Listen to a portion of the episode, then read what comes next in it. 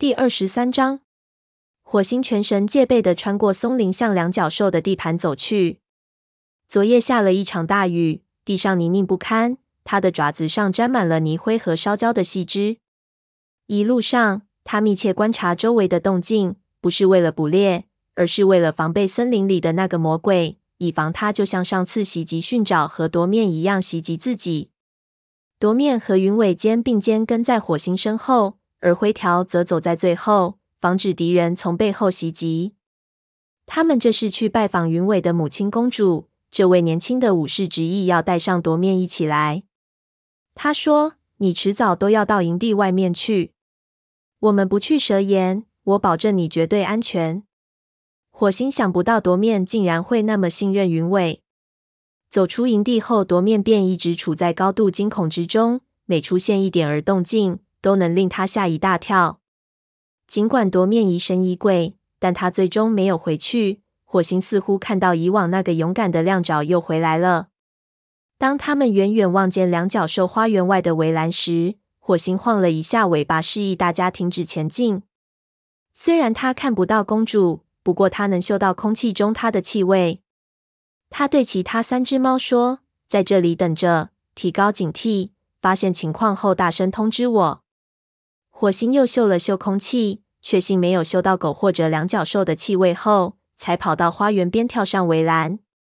花园里的灌木丛中闪过一团白影，不一会儿，公主出现在草坪上。只见她走起路来十分小心，生怕弄脏了爪子。火星轻声唤道：“公主！”公主抬头瞅见火星，立刻跑过来，跳上围栏，坐在火星身边。她紧贴在弟弟身上。欢快地说：“火星，看见你真是太好了。进来好吗？”火星回答说：“我很好，我还带来了几位客人。你瞧。”他朝树林边三只猫等候的地方扬了扬尾巴。公主兴奋地喊道：“是云爪啊！可其他的猫是谁？那只个头高大的灰色公猫是我的朋友灰条。别害怕，它的样子很凶。”性格却很温和。另一只猫火星沉思了一下，名字叫夺面。公主睁大眼睛，惊讶地说：“夺面，多可怕的名字啊！你们为什么要这样称呼它？”火星心情沉重地说：“一会儿你就明白了。它受了很重的伤，你对它好一点儿。”说着，他跳下围栏。公主犹豫了一下。也跳下去，随着火星向那三只猫走去。云尾撇下灰条和夺面，奔过来迎接他的妈妈。公主开心地说：“云爪，我已经很久没有见过你了，你看起来真棒。你的个头不会又长了吧？”他的儿子大声报告说：“你现在应该叫我云尾，我是一名武士了。”公主赞叹道：“已经是武士了，云尾，我真为你感到骄傲。”就在公主拉着儿子问东问西的时候，火星一刻也没有忘记周围潜伏的危险。他说：“我们不能久留。公主，你听说有一只狗在森林里游荡的事了吗？”公主转头看着他，惊恐地说：“一只狗？没有，我不知道这件事啊。”火星又说：“那天我和沙风在松林里和你相遇时，那些两角兽可能就是在找狗。”不管怎么说，从今天起，你不要单独进森林，太危险了。公主焦虑地说：“这么说，你们时刻都有危险啦？”哦，火星。火星努力表现出一副自信的样子，说：“你不用为我们担心，只要你待在花园里别出来，就不怕狗来骚扰你。可我担心你们呀，火星，还有云尾，你们连个能躲避的窝都没有。哎。”公主一瞥眼，瞅见夺面被损坏的那侧脸，立刻吓得发出一声尖叫。夺面听见她的叫声，恨不得找个地缝钻进去。云伟瞪了母亲一眼，说：“来见见夺面。”公主紧张的挪动步子，走到灰条和夺面那里。夺面用他那只好眼瞅着公主。公主局促不安的说：“哦，天哪，这到底是怎么回事？”云伟回答说。夺面出去捉那只狗，它非常勇敢。是他干的吗？哦，你这小可怜，公主被夺面脸上的伤实在吓得够呛，毁坏的面容，没有眼珠的眼眶，还有被撕碎的耳朵。同样的事情也会发生在你们任何一个的身上。火星气得直咬牙，公主的话太伤夺面的心了。云尾抵在夺面的脸颊上，温言安慰。火星说：“我们该走了。云尾只不过是来向你报个平安。你现在回花园里吧。”“好的，好的，我走。”公主向后退着，眼睛仍盯着夺面的脸。火星，你还来看我吗？火星说：“只要能够抽出时间，我就来看你。”随即在心里补充说：“只有我自己来。”公主又后退了两步。然后转身奔向花园。她爬上围栏，回头喊道：“再见！”这才消失在花园中。云尾长长的吁了口气，苦笑说：“事情倒还顺利。”火星对他说：“你不能怪公主，她对族群生活只了解个大概，她仅仅看到族群生活最坏的一面，而且她不喜欢族群生活。”灰条嘟囔说：“你能指望一只宠物猫做些什么呢？”我们回家吧。云尾用鼻子轻轻顶了顶夺面，夺面站起来，羞怯地说：“云尾，公主似乎被我的模样吓坏了。我想，她咽了口唾沫。我想看看自己的容貌。附近有水坑，能让我照一下吗？”火星心里很难过，但又钦佩他敢于直面现实的勇气。他转头看着云尾，看他怎样回应夺面的请求。云尾朝四周张望了一会儿。然后用鼻子抵在夺面的肩膀上，说：“跟我来。”他领着夺面走到一棵大树下。昨夜下了一场大雨，在大树的树根之间积成了许多水坑。云尾把夺面领到一个水坑前，两只猫一同朝水坑里看。看到自己的徒弟并不嫌弃夺面恐怖的面容，火星感到十分欣慰。夺面站在水坑边，身子僵直，单目圆睁，呆呆地望着水面中的倒影。过了半晌，他平静地说：“现在我明白了。如果我的脸令别的猫感到不安，那么我很遗憾。”云尾把夺面从水坑边拽回来，温柔的舔他那侧被毁容的脸，对他说：“在我眼里，你依然美丽，你一直都很漂亮。”火星既替夺面伤心难过，又为云尾的忠贞不渝感到骄傲。他走过去说：“夺面，你长得什么样并不重要。”重要的是，我们仍然是你的朋友。夺面感激地冲他低了低头。云伟突然怨恨地说：“夺面，我恨这个名字。每一只猫喊这个名字的时候，都是在揭他的旧伤疤。蓝星有什么权利这么做？哼，我再也不会用这个名字。如果蓝星不答应，那就那就见他的鬼去吧。”虽然云伟说出这样大不敬的话。但火星听了也没说什么，而且他和云伟的看法一样。夺面是一个残酷的名字，是蓝星向星族宣战的标志。当初蓝星起这个名字的时候，丝毫没有考虑到夺面的感受。不过蓝星曾为夺面举行了正式的命名仪式，火星现在也无能为力。灰条问：“我们要在这里站一整天吗？”火星深叹了口气，说：“不用。”我们走吧。他和他的武士们又得回到自己的领地里，在那里，他们已经沦为了敌人的猎物。在梦里，火星穿过一片森林，这里阳光明媚，竟然是春天的景色。阳光透过树叶间隙照在地上，形成斑驳的阴影。微风阵阵，树枝轻轻摇曳。火星停下脚步，嗅嗅空气，空气中隐隐夹杂着熟悉的香味。一股幸福的激流顿时涌遍全身。他轻声唤道：“斑夜，斑叶，是你吗？”香薇丛的深处闪亮着一双眼睛，温暖的呼吸轻抚他的耳朵。一个声音说：“火星，记住啊，敌人从来就没有睡着。”接着，火星眼前的景象渐渐消失。他醒过来，发现自己正躺在武士巢穴里。落叶季的寒风从顶棚的缝隙中呼呼地吹了进来。火星伸了个懒腰，抖掉粘在身上的苔藓。他细细品味刚才的梦。几个月前，半夜曾警告说敌人从来没有睡着。不久之后，虎星就带领一帮泼皮猫袭击了雷族营地。事情败露后，虎星被逐出族群。火星想起刚刚召开过的森林大会，毋庸置疑，这位影族族长想要抢走黑莓爪和黄爪。虽然他在大会上有所妥协，可火星敢肯定，虎星绝对不甘心等待。其实，要是真的把这两个学徒交给虎星，火星倒感到心里的大石头落了的，他再也不必一边疑神疑鬼，一边觉得愧疚了。可他们是雷族的孩子。武士守则要求他们必须不惜一切代价保住这两个学徒。这时，火星身边的铺垫上响起了沙沙声。他知道沙风睡醒了。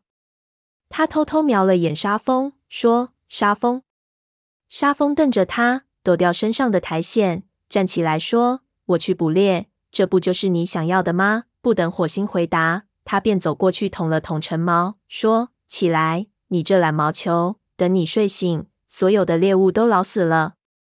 火星急忙主动说：“我帮你叫云尾。”说完，他立刻钻出巢穴。不过沙风显然并不领受他的这份殷勤。外面灰蒙蒙的，天气十分寒冷。火星停下脚步，仰头嗅了嗅空气，一滴雨落在他的脸上。会场对面，黑莓爪和黄爪正同一群学徒们坐在巢穴外面。火星叫道：“黑莓爪。”过一会儿，我带你去捕猎。黑莓爪站起身，低头行礼后，背对他坐下来。火星叹了口气，他有时感觉似乎所有的猫都各有各的理由来恨他。他估计云尾和夺面在一起，于是向老年猫巢穴走去。夺面已经在老年猫巢穴里住了好几天了，云尾一有空就去陪他。火星走进老年猫巢穴。看见云尾盘着尾巴坐在那里观看夺面为文尾捉狮子，火星小声对云尾说：“他还好吗？”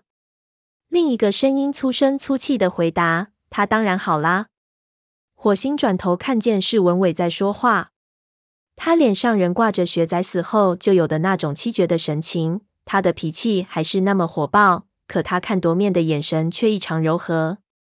他是一只很好的年轻猫。你找出伤害他的凶手了吗？火星摇了摇头，说：“你能照顾他，可真是帮了我的大忙。”文伟，文伟鼻子里发出嗤的一声，说：“嗯，有时我觉得似乎是他在照顾我。”说完，他瞪了火星一眼，一只眼问：“你来做什么？”火星：“我来找云尾。”沙风准备外出捕猎。云尾一下子跳起来，叫道：“什么？”你怎么不早说？如果我让他等，他会把我的耳朵揪下来的。说完，一溜烟跑了。文尾嘟囔说：“真是笨得要命。”话虽这么说，其实他像其他老年猫一样，都喜爱这个年轻的武士。火星和夺面一只眼道别后走进会场，看见沙风带领着捕猎队正要离开，文脸自豪的看着杨子云尾，向他们道别。他忧心忡忡的说。你一定要小心，好吗？难保外面会发生什么事。云尾朝他深情的晃了晃尾巴，说：“别担心，如果我们撞见那只狗，我把它像猎物一样拖回来。”捕猎队走到营门口，恰巧遇见长尾从外面回来。长尾目光呆滞，身子不住颤抖，似乎动得不轻。火星觉得有些不对劲，于是走了过去。他问。出什么事了？长尾耸了耸肩膀，说：“火星，我有些事情想告诉你。”什么事啊？火星走到跟前，忽然嗅到长尾身上有一股他意想不到的气味，是雷鬼鹿的气味。这股刺鼻的气味，他绝对不会认错。火星心中顿时升起一团疑云，他厉声喝道：“你到哪里去了？去影族见虎星了吗？别想瞒我！”你的毛上都是雷鬼鹿的臭味。”长尾忧虑地说，“火星，事情不像你想的那样。是的，我是往那个方向去了，可我并没有去影族，我去蛇岩了。蛇岩？去干什么？”火星都不知道该不该相信长尾的话。长尾解释说：“我在那里嗅到了虎星的气味，最近有两三次都是这样。”火星立刻火冒三丈。你为什么不报告？外族的猫进入我们的领地，而且还是个凶手加叛徒，你知道了却不报告。长尾结结巴巴地说：“我我想。”火星训斥说：“我知道你心里打的什么主意。你在想，这是虎星啊，他可以喜欢干什么就干什么吧，别对我撒谎。你和黑条从前便和他一伙，现在你们和他仍然一个鼻孔出气。寻找和夺面的是要么是你，要么就是黑条告诉虎星的。别说你不知道。”长尾用爪子蹭着地面。说是黑条，火星阴沉着脸推测说：“所以那个叛徒才能在森林大会上用这件事来刁难蓝星，所以你们可以帮他把那两个学徒从这里偷出去，是不是这样？”嗯，你们和虎星串通好来偷他的孩子。长尾说：“不不，你误会了，我对此事毫不知情。黑条和虎星经常在雷鬼路附近的边界处见面。”可他们从来就没有告诉过我。他眼里闪过一丝记恨的目光。不管怎么说，我说的是与两个孩子无关。我去蛇岩发现虎星在那里干什么了，而且我觉得有些东西你必须去看看。火星瞪着他说：“你想让我和你一起去蛇岩，去你嗅到虎星气味的地方？你以为我发神经了？可是，火星，火星怒吼着说：‘住嘴！’”你和黑条都是虎星的同党，我为什么要相信你的话？他转身大步走开。他坚信长尾和黑条正设好了圈套等着他，就像虎星曾经在雷鬼路边设下圈套等蓝星一样。如果他傻到竟然和长尾一起去蛇岩的地步，那他有可能再也回不来了。他下意识地向巫医巢穴走去，穿过香薇通道。他看见炭毛从巫医巢穴里探出头来。谁？是火星啊？有什么事吗？火星停下脚步，努力控制住愤怒的情绪。炭毛吃了一惊，走过来贴在他的身上，问：“平静些，火星，什么事令你恼火成这个样子？”还不是。火星朝会场那边摆了摆尾巴，是长尾啦。我相信他和黑条正在密谋对付族群。炭毛咪缝起眼睛，说：“你为什么这么想？”长尾想把我骗去蛇岩。他告诉我说他在那里嗅到了虎星的气味。我认为他们是设好了圈套，等我上钩。炭毛脸上露出沮丧的神情。不过他说的话倒令火星万万没有想到。火星，你知道你自己说话的口气多么像蓝星吗？火星张大了嘴巴说不出话。炭毛这话什么意思？蓝星怀疑组里所有的猫都背叛了他，他可一点儿也不像蓝星。也许他和蓝星有些相像呢？火星定了定神，让情绪平静下来。炭毛催促说：“好啦，火星，如果他想把你引入虎星设好的圈套里，为什么还要告诉你说他嗅到了虎星的气味呢？长尾还不至于傻到这种程度吧？”火星不情愿地承认说。我我想他也不至于。炭毛见他还在迟疑，又说：“那你为什么不去找他问个明白呢？”我知道他和黑条曾经是虎星的朋友，可长尾至少现在看上去忠于族群。况且，如果他想背叛族群，你也应该去听听他在玩什么把戏啊！你对他不理不睬，只会把他推向虎星那一边。火星叹了口气，说：“我知道了。”对不起，炭毛。炭毛稍稍松了口气，和他对触了一下鼻子，说：“去找他谈谈，我和你一起去。”火星站起身，走到会场里去找长尾，可长尾已经不见了。火星顿时惊出了一身冷汗，生怕长尾一怒之下转而投靠虎星。他急忙去武士巢穴查看，却发现长尾正和白风坐在一起。火星和炭毛走进巢穴。听见长尾说：“白风，你务必听我说。火星认为我是个叛徒，根本不想搭理我。听口气，他确实很害怕。”白风通情达理地说：“哦，那是因为你似乎一直在和虎星来往，并把我们的消息告诉他。”长尾反驳说：“不是我，是黑条。”白风似乎不想争论，耸了耸肩膀说：“好啦，你说吧，出什么事了？”长尾脱口而出说：“蛇岩那里住了一群狗。”火星插言说：“一群狗。你见到他们了？白风和长尾都抬起了头。长尾没好气地说：“你真的想听吗？你不会又说我在搞阴谋吧？”火星说：“对不起，和我说说那只狗的事情吧。”长尾说：“是一群狗。”火星，一群狗结伙在一起。火星听到“结伙”这个词，顿时如坠冰窟，但他并没吱声。长尾继续说：“我对你说过，我在蛇岩嗅到虎星的气味。我我本想警告他那里很危险，而且我也想知道他大老远的跑到雷族领地里来做什么。嗯，后来我就知道了。”说着，他打了个寒战。火星催促道：“说下去。”他意识到自己犯了多么大的错误。长尾真的有重要消息禀报。长尾说：“你知道那些洞吗？我就是爬到石洞顶部后才发现虎星的，但他没有看见我。起初我见他拖了一只死兔子，还以为他是来偷猎的。可随后他竟然把那只兔子丢在了石洞外面。”说到这里，他闭上了嘴，脸上露出惊骇的神色，仿佛又看到了别的猫没有看到的东西。白风追问：“然后呢？”然后那个那个东西就从洞里出来了。我发誓，我从来没见过这么大的狗。与它相比，两脚兽们牵的都是些小不点儿。这条狗确实是大家伙。我只看到它的前爪和脑袋，流着咸水的血盆大口。你想不到它的牙齿有多大。长尾回想当时的情景，眼睛睁得大大的。他继续说：“他把兔子拖进洞内，接着洞里就响起一阵吼叫和犬吠声。”他们似乎是在争抢那只兔子。我听不懂他们说的话，不过我想他们在说“结火”、“结火”和“杀杀”。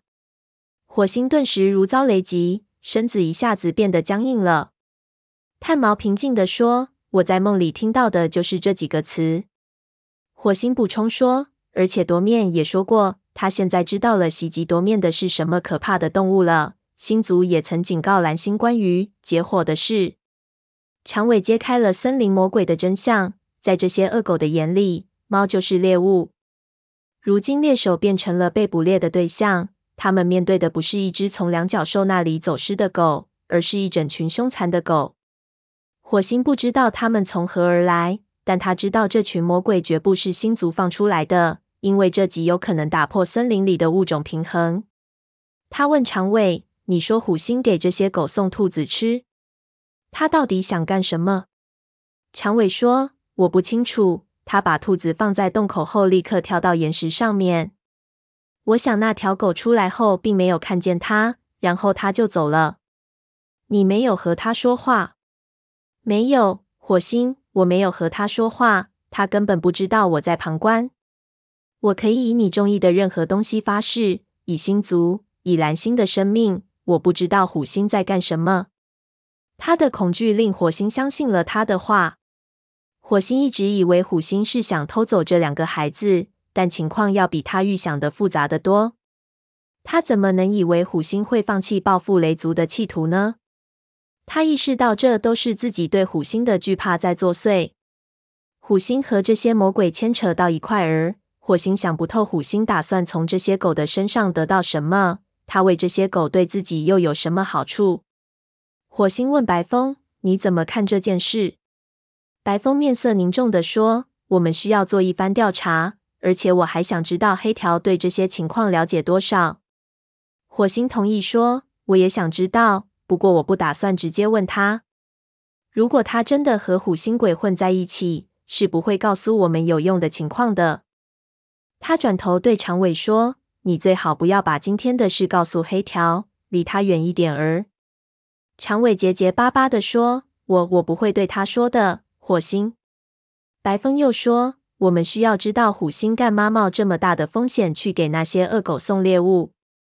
如果你想带领一支队伍去蛇岩，算上我一个。”火星抬头看了看天色，说：“今天已经晚了，等我们到达蛇岩，天都要黑了。我们明天一早出发。无论如何，我要查清楚虎星到底在耍什么鬼把戏。”